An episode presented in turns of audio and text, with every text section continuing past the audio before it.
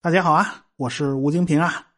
呃，最近几天呢，上海这儿降温了啊。前些天那个风呼呼的刮，而且还下雨，天就显得特别冷。三月份了，所以这也算倒春寒是吧？希望这场倒春寒咱早点过去啊。我这几天呢就在家里猫着，因为疫情的关系，我这住这小区，它被封起来了，外边的店铺也全都关门了。我想出小区去溜达溜达也不太可能了。啊，其实外边也没什么可逛的，是吧？这居委会的人拿着大喇叭通知大家去小区里那个小河边上啊做核酸检测啊，结果我就去了，这捅鼻子捅的我这叫一个酸的。我想呢，全国也有很多地方呢都封起来了，估计大家呢跟我心情也都差不多，也在经历这个过程嘛。所以这个礼拜咱们就闲聊两句疫情的事儿啊。上海这儿呢，我感觉还行。这里是尽可能压缩封闭的范围，压缩封闭的时间长度。说白了，就是尽量把圈圈画的精确一点、小一点，否则对经济影响是比较大。我是天天宅在家里写稿子，或者是看书，或者是录音啊、录视频啊，反正完全可以居家办公。那王老师就不行了，因为他不管是封在家里啊，还是。呃，封在办公室里都会影响到他的工作和生活。毕竟他现在拍视频还是办公室比较方便嘛。反正啊，我想大多数人都不愿意自己的正常生活被打乱。谁不愿意想去哪儿去哪儿是吧？现在呢，国家就开始推抗原筛查、核酸诊断的检测模式，大家就对这个抗原检测就很感兴趣啊。大家对这个核酸检测都已经很熟悉了，那么抗原检测又是怎么回事呢？呃，那说来就话长了。新冠病毒是一种冠状病毒，这种病毒呢，就是个蛋白质构成的吉利球，外边长了好多小蘑菇啊，内部包裹着一小段 RNA 物质。本来呢，人体细胞的外壁它有一层细胞膜，它起到了保护作用。但是人家新冠病毒啊，表面的蛋白质啊，这个就像一把钥匙一样，往里头一捅，嘎嘣一下就把细胞的大门给打开了，然后它就钻进去了。人体的细胞呢，就像一个巨大的化工厂一样，这个病毒就寄生在细胞之内，然后利用细胞自身的复制机制，开始大批量的复制病毒。抗原检测其实就是对新冠病毒的这个外壳蛋白质进行检测，所以呢，检测结果也就跟你打没打过疫苗啊就没什么关系了啊，这是它的一个特点。核酸检测和抗体检测呢，就需要考虑打了疫苗这种额外的因素。啊，那测出来有可能是不对的，而且呢，因为测的是蛋白质，蛋白质还是相对比较稳定的，采集样本就相对比较宽松了，它不太容易失误。所以未来抗原测试很有可能就是你自己来操作啊，你自己捅自己鼻子啊，即便是有医务人员来操作，它也会方便很多嘛。这个抗原取样的过程啊。跟核酸取样其实是差不多的，不是捅鼻子就是捅嗓子眼儿啊！现在还有刷牙的，反正呢都得咱先把手洗干净了，顺便你把那个鼻涕醒醒啊，擦擦干净。取样是你自己来嘛，咱就按照说明书操作，悠着点你别捅太狠了啊。捅完以后就把那个鼻拭子放进采样管，里边有保存液，隔着采样管用手捏这个拭子的头，就是为了把采下来那个采样啊充分弄进液体里面保存啊。弄妥了以后，就把液体滴入检测卡的样本孔里面。这旁边写着两个字母，一个 C，一个 T。如果这两处都有深红色或者是紫色的条带出现，那就说明，嗯，您中招了，您是阳性，赶快联系有部有关部门去啊处理。哈，要是只有 C 处显示出条带，T 处没有，那恭喜你，你是阴性的。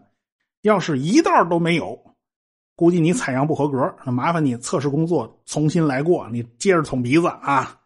测完以后呢，所有的器具都得按照医疗垃圾来处理，那不能随便乱扔啊，最好是交给专人处理的。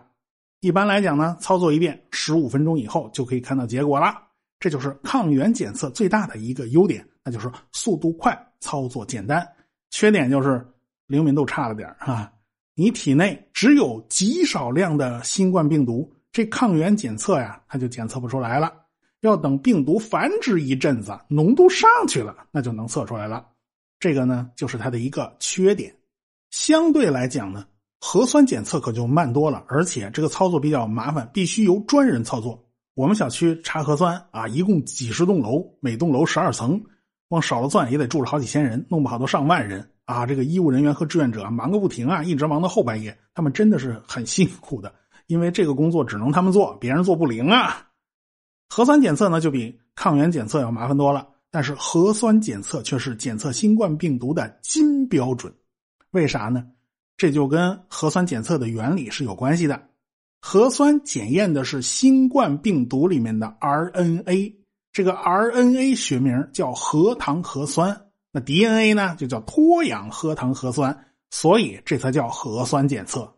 新冠病毒呢是一种 RNA 病毒，这条 RNA 片段是个单链结构，那 DNA 呢是双链，双链嘛就像紧紧咬在一起的两根拉链嘛，牙齿互相之间都是匹配的嘛。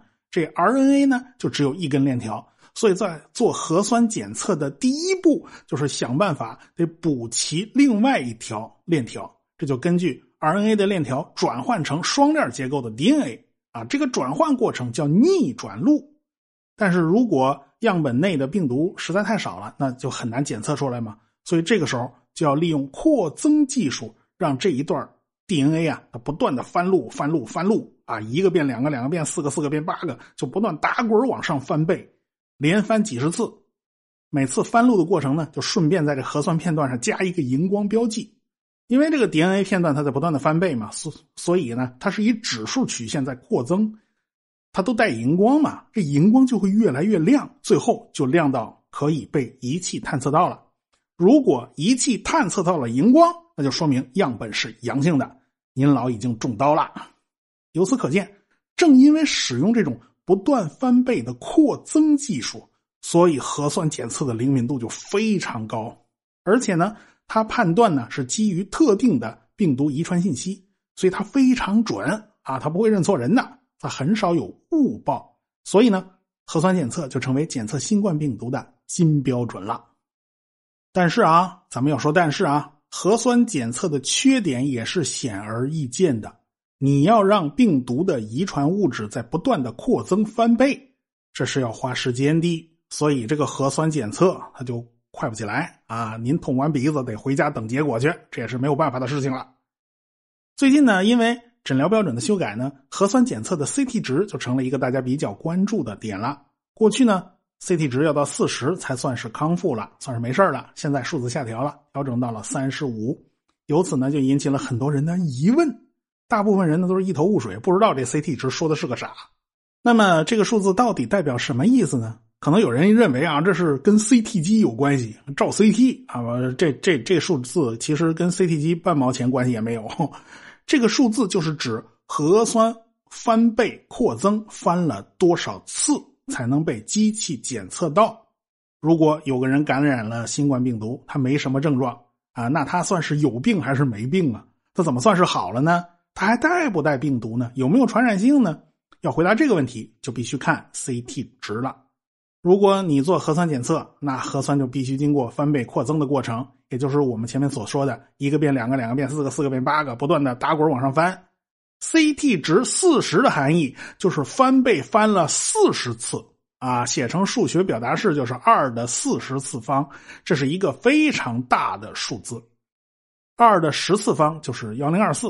我们毛估估就算它一千啊，这个一千的四次方大概我们可以毛估为十的十二次方，也就是一后边有十二个零啊。如果您翻了四十次才被仪器检测到荧光，那就只能说明啊，这个取样的样本里面的病毒含量极少极少极少，翻了这么多倍才能被看见，所以呢也就没什么传染性了。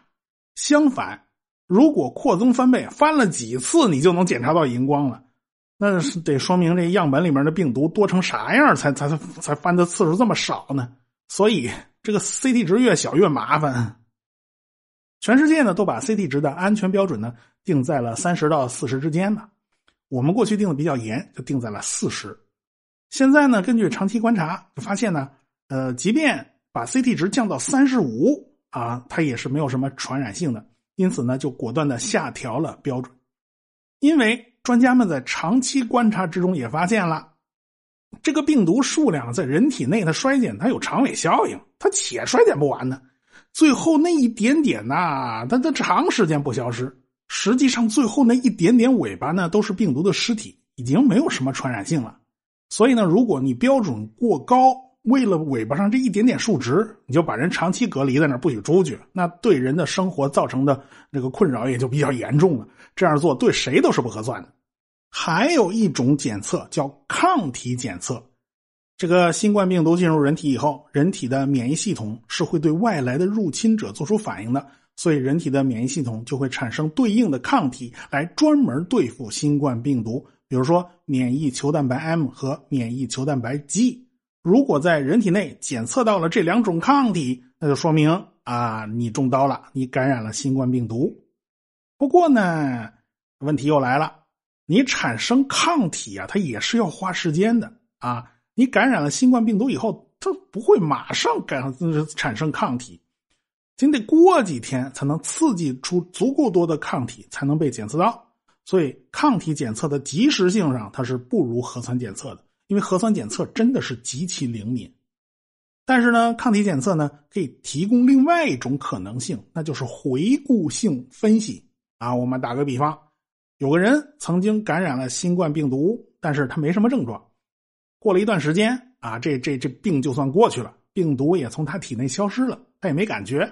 但是我们一测抗体，就会发现，哦，原来。新冠病毒曾经来过人体内的抗体呢，它是不会马上消失的啊，所以呢，抗体检测有可能造成假阳性啊，这个人已经没事了，但是他是阳性的。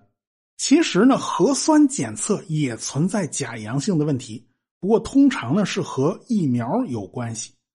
疫苗的原理其实也不复杂嘛，就是想法子提前让人的免疫系统识别出新冠病毒，那么人体的免疫系统就能提前产生抗体。啊，这个病毒一进来就立马被拿下，那就造成不了什么大的危害了。所以关键问题就是如何让免疫系统认识新冠病毒呢？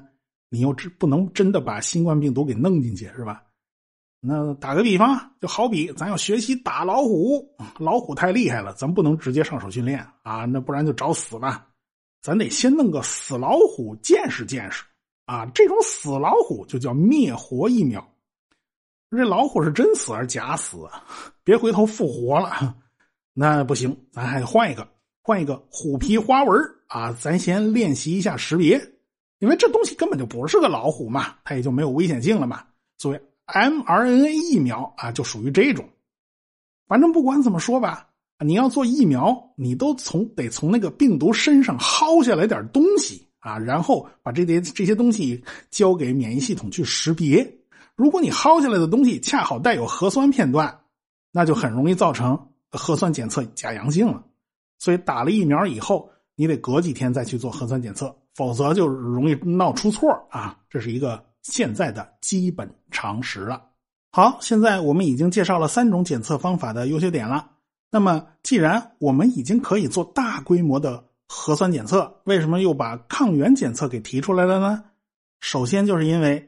抗原检测方便快捷啊，这就是战斗力啊！现在我们生活之中离得开快递小哥吗？是吧？离得开外卖吗？特别是像我这样的宅男，哎，这个我在网上订购的一副天线，到现在快递也没给我送啊！这个因为疫情的缘故，我已经 很恼火了，但是没有办法。可是人家这种服务型行业啊，天天接触各式各样的人呐，按照现在的规定，那就是四十八小时测一次核酸呢。我以前去测核酸的地方见过啊，我去测嘛，这排大队排的齁老长的，啊，你你你让人家四十八小时两天来一次，那怪耽误功夫的，那个时间是很宝贵的嘛，对吧？如果哎，咱下发试剂盒，天天测抗原，那不就简单多了吗？那有人说不对呀，这个抗原检测它灵敏度低呀，万一啊某个快递小哥他体内带着病毒呢？这抗原检测没测出来，假阴性了，那可怎么办呢？呃，的确是有这种可能的，但是风险没有那么大，因为只有体内病毒数量够多，才容易有传染性。如果抗原检测恰好没测出来，大概率上就是因为体内的那个病毒数量不够多，大概传染性也不太强。大不了我们折中一下啊，一个礼拜测一次核酸，剩下的天天测抗原嘛。这样就很难有漏网之鱼了，这就对疫情之后的复工复产是很有意义的。再者，抗原检测也并不是孤立存在的，这是我们整个防控体系这道闸门的一个组成部分。当我们实现了清零，当我们守好了国门，在这种情况下，抗原检测要是阴性的，那就应该可以放心了。当然，也有人对现在这个清零政策有些不满意啊，毕竟大家的耐心都是有限的啊，这都已经闹了好几年了，我也能感觉得出来啊，有些人已经显露出了一些不耐烦的情绪。我们这个小区刚封起来的时候呢，门口有不少人出来拿外卖、拿快递，看那一张张脸上分明都显示出无奈的表情。其实我也很理解这种情绪，我自己何尝就不是这样呢？对吧？我也很无奈。其实谁也不愿意出现这种情况。好在呢，小区够大啊，这个环境还算不错。你看那小河边上啊，该遛娃的遛娃，该遛狗的遛狗。啊，我是偶尔跟草丛里的流浪猫打个招呼，可惜人家不理我，我追又追不上，能跑得贼快啊！所以呢，呃，这个我还是说一下我对未来的判断啊，仅仅是我的一家之言，我也不是研究病毒的，是吧？疫情什么时候结束呢？我也不知道。这病毒会不会未来变得越来越弱呢？其实没有人能打包票的。目前这个奥密克戎毒株虽然传染性很强，但是致死率并不高。所以有人就显得特别乐观啊，觉得未来咱一定要走这个和病毒共存的这个模式。没错啊，这个有些病毒啊一直是伴随着我们人类长期演化，可以说就是长期共存。比如说鼻病毒就是啊，这普通感冒往往就是鼻病毒引起的。鼻病毒平时就生活在我们的呼吸道里面，但是鼻病毒平时和我们是相安无事的，除非你抵抗力特别弱啊，比如说你着凉了啊，这都是有可能的。而有人说呀，这个不管什么生物，是细菌也好，病毒也罢，其实就是为了传播自己的基因。他如果把人这个宿主给他搞死了，其实对基因传播它是不利的。毕竟和人共存，它是符合他们利益最大化的，是一种微妙的平衡。你要从这个角度来看呢，这病毒肯定是越来越弱、越来越温和的。这个话呢是有一定的道理啊，但是事情没有那么简单。首先就是个时间问题，通常这种人畜无害的病毒啊，都需要漫长的演化时间啊。你要说一个很厉害的病毒短时间内就变成弱鸡了，好像也不太可信啊。好像人家也不会那么老实就范。其次呢，是生物演化可不是只有两个玩家。有时候根本就达不成平衡。我们还是打个比方啊，比如说《西游记》那个妖精要吃唐僧肉，是整个上笼屉给蒸了，咱一顿全吃完呢，咱还是好吃好喝的养着啊。反正唐僧吃素啊，成本也不算太高，是吧？这样的话呢，咱天天割块肉，咱细水长流行不行？假如这个妖怪他比较聪明，他决定从长计议，他采用了第二种办法。啊，这叫只动利息不动本钱，啊，细水长流，可持续发展，似乎也很有道理啊。啊，他可以这么做，但是，一旦玩家多了，这种微妙的平衡就被打破了。这个金角大王打算细水长流，但是他没有办法打包票，银角大王不来抢啊。万一银角大王把这个唐僧给抢走了。他自己不但付出了饲养唐僧的成本，最后还落了个鸡飞蛋打，这还划算吗？这个，所以在这种囚徒困境之下，金角大王决定还是把唐僧整个蒸了啊，蒸了还是省心啊，一了百了算了啊。当然，我们还可以再换一个思路，我们改变一下供求关系。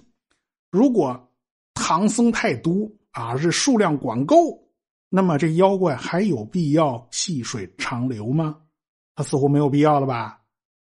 要是我能发财啊，咱早上喝豆浆，咱也喝一碗倒一碗，对吧？那不差钱嘛，是吧？所以生物演化这事儿吧，它其实非常复杂。它不是说相伴时间长了，这病毒它就一定会变得温和。狂犬病和犬类相伴好多年了啊。但是致死性它是一点都没减弱，到现在为止仍然是死亡率百分之百。你这又上哪儿说理去啊？那狗怎么就这么倒霉呢？是吧？正因为我们对这事儿啊，他不敢打包票，啊，说未来新冠病毒就一定会变得比现在更弱，所以我们现在打造的两条防线还是不能有所松懈的。一道防线就是我们体内的疫苗啊，一次不够打两次，两次不够打三次。另外一道呢，就是身外的隔离防控机制。只是希望呢，我们的隔离防控机制能够更加灵活、更加精确，也不要等着事儿闹大了再来画个大圈圈集体封闭啊！你这大圈圈一画，那是严重影响 GDP 呀。至于未来到底是继续清零还是撒手不管，我想这根本就不是真正的目的，而只是我们的手段而已。真正的目的就是我们可以无忧无虑的正常的工作、正常的生活，这才是目的。为了达到这个目的，该怎么做，咱们就怎么做吧。好，就说这么多了。